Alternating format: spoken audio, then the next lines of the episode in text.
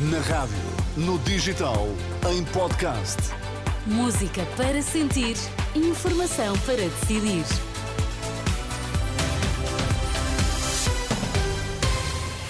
É tempo de notícias na Renascença. Começamos pelos destaques. Boa noite.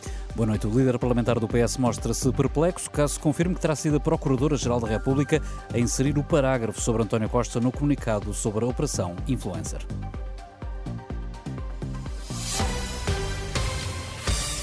Eurico Brilhante Dias diz-se perplexo perante a hipótese de ter sido a própria Procuradora-Geral da República a acrescentar o parágrafo no comunicado do Ministério Público sobre a Operação Influencer, que levou à demissão do Primeiro-Ministro.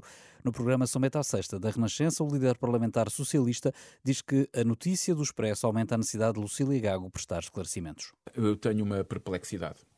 É porque normalmente o, o, mas a senhora Procuradora poderá esclarecer, e é isso que, mais uma vez, insisto, deve ser feito, que é porque é que a senhora Procuradora decidiu acrescentar aqueles parágrafos quando o, o próprio TCIAP não os tinha incluído no comunicado.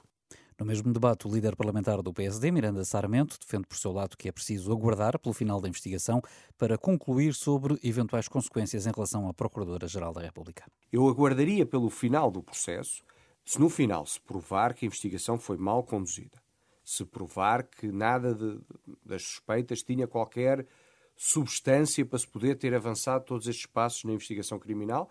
Claro que a justiça também tem que ser escrutinada e também tem que ser criticada e, e, e tem que haver consequências. Extratos de um debate moderado pela jornalista Susana Madureira Martins, para ouvir mais logo a partir das 11 da noite. Entre março e outubro, mais 740 enfermeiros apresentaram pedidos de escusa de responsabilidade.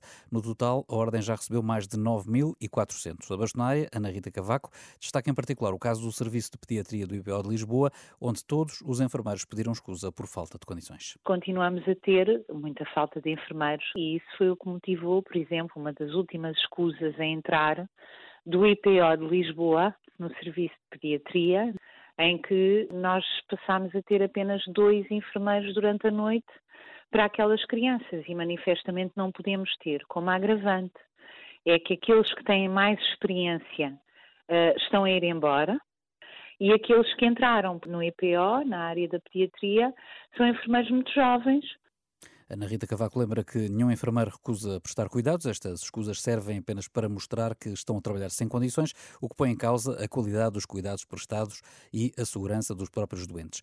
E a recusa de fazer horas extraordinárias apresentadas pelos médicos está a condicionar cada vez mais serviços no Serviço Nacional de Saúde. De norte a sul do país, mais de 35 urgências de várias especialidades hospitalares vão funcionar com limitações a partir de hoje e durante toda a próxima semana.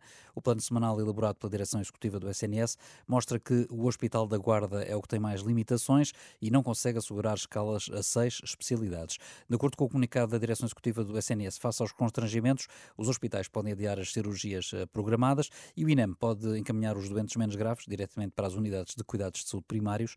Ainda hoje, o Ministro da Saúde anunciou uma nova reunião com os sindicatos para a próxima quinta-feira. Saíram esta sexta-feira de Gaza dois cidadãos com nacionalidade portuguesa e seis familiares. Eh, fazem parte do grupo de dez pessoas identificadas pelas autoridades portuguesas. É indicação foi avançada à Renascença pelo Ministério dos Negócios Estrangeiros, que hum, diz que em Gaza eh, continuam outras duas pessoas identificadas, uma cidadã palestiniana com residência em Portugal que optou por permanecer no território. E em Gaza já terão ao todo morrido mais de 12 mil pessoas, eh, números avançados pelo Hamas, que indica que há mais de 3.500 desaparecidos. De acordo com a ONU, a falta de comunicações em Gaza impede de conhecer o número real de mortos.